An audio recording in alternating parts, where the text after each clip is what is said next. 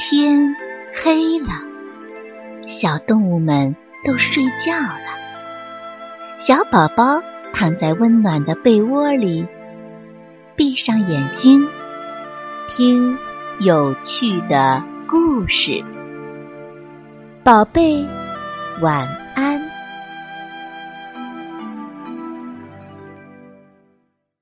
太吵了，九点了。到上床睡觉的时间了，小熊撅着嘴，换好睡衣，踢掉拖鞋，爬上了床。晚安，小熊。爸爸说：“好好睡哦。”爸爸轻轻地关上卧室门，走开了。可小熊没法好好睡，他躺在床上半天，还是睡不着。因为太吵了，太吵了，睡觉需要安静。小熊揭开被子，跳下床，跑到客厅里，对爸爸说：“太吵了，我睡不着。”什么？太吵了？爸爸很奇怪，今天夜里挺安静的呀。他他太吵了。小熊指指电视。哦，这样啊！爸爸点点头，把电视机关掉了。好，我不看球赛了，我看书去。书不会吵吧？嗯，书很安静。小熊满意的回去睡觉了。爸爸手里的书才读完两页。小熊又跑出来了，太吵了，太吵了，我睡不着。小熊生气的嚷嚷：“什么太吵了呀？”爸爸说：“我已经把电视关掉了。”有一只小虫子一直在我的窗户边叫。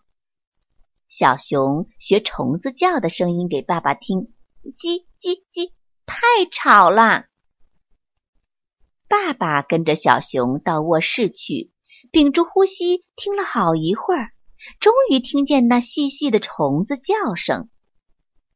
哦，是有点吵。爸爸拿了手电筒，到屋子外边去，在小熊卧室窗户外的草地上翻了好一阵。终于回来的时候，他说：“很吵的虫子已经被我抓住了。”我把它送到马路那边去了。小熊很满意，路那么宽，小虫子肯定不会自己过马路，不会再回来吵了。折腾了这么久，小熊有点累了，躺在床上，很快就睡着了。爸爸看着闭着眼睛、呼吸平静的小熊。松了口气，轻轻的关上了卧室门。爸爸，爸爸，爸爸刚换好睡衣，准备脱掉拖鞋上床睡觉的时候，小熊又跑来了。哎，这次是什么很吵啊？爸爸叹气说：“是火车，火车，火车。”爸爸很奇怪，我们家离铁路很远呢，听不到火车声的。嗯，是梦里的火车。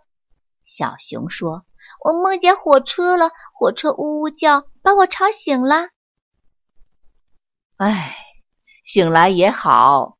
爸爸说：“你可以重新做个安静的梦了。”爸爸要送小熊回他的房间。小熊拉着爸爸的睡衣不肯走。好吧，你和我睡一块儿吧。谁再来吵，我都会立刻把他赶走。爸爸终于说：“好啊！”小熊赶紧跳上床，很快他就睡着了。